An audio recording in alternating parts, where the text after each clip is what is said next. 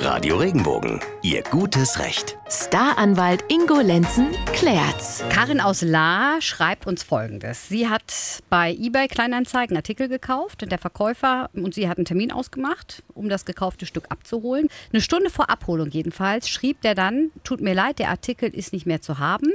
Er hat ihn einem anderen Käufer gegeben. Ingo, darf der das Ja. so einfach? Also er darf es, aber es hätte eventuell Folgen für ihn. Also ich darf natürlich, ich darf, klar kann ich einen Kaufgegenstand zweimal verkaufen. Das Problem ist nur daran, dass ich mich dann dem, dem ich vertragsbrüchig gegenüber werde, schadensersatzpflichtig mache.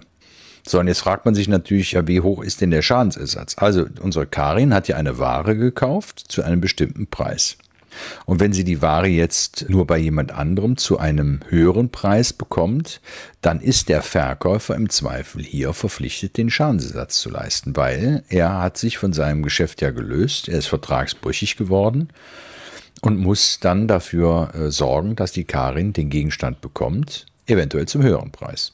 Ob man das jetzt bei so Kleinigkeiten, also bei eBay Kleinanzeigen, werden ja Waren meist für sehr geringe Werte verkauft, ob man das da durchsetzt, weiß ich nicht. Ich würde es wohl nicht machen. Aber der eine oder andere will es machen und äh, dann hat er tatsächlich auch einen Anspruch darauf. Die Frage ist nur, kann er das nachweisen, dass er den Artikel bei jedem anderen zu viel, viel mehr Geld nur hat erwerben können. Der ist ja auch zur Schadensminderung verpflichtet. Das heißt, er kann da nicht hingehen und sagen, okay, du hättest mir das Ding für, für 10 Euro verkauft, äh, dann kauf ich es halt halt bei jetzt jemand anderem für 100 Euro. Naja, das geht auch nicht.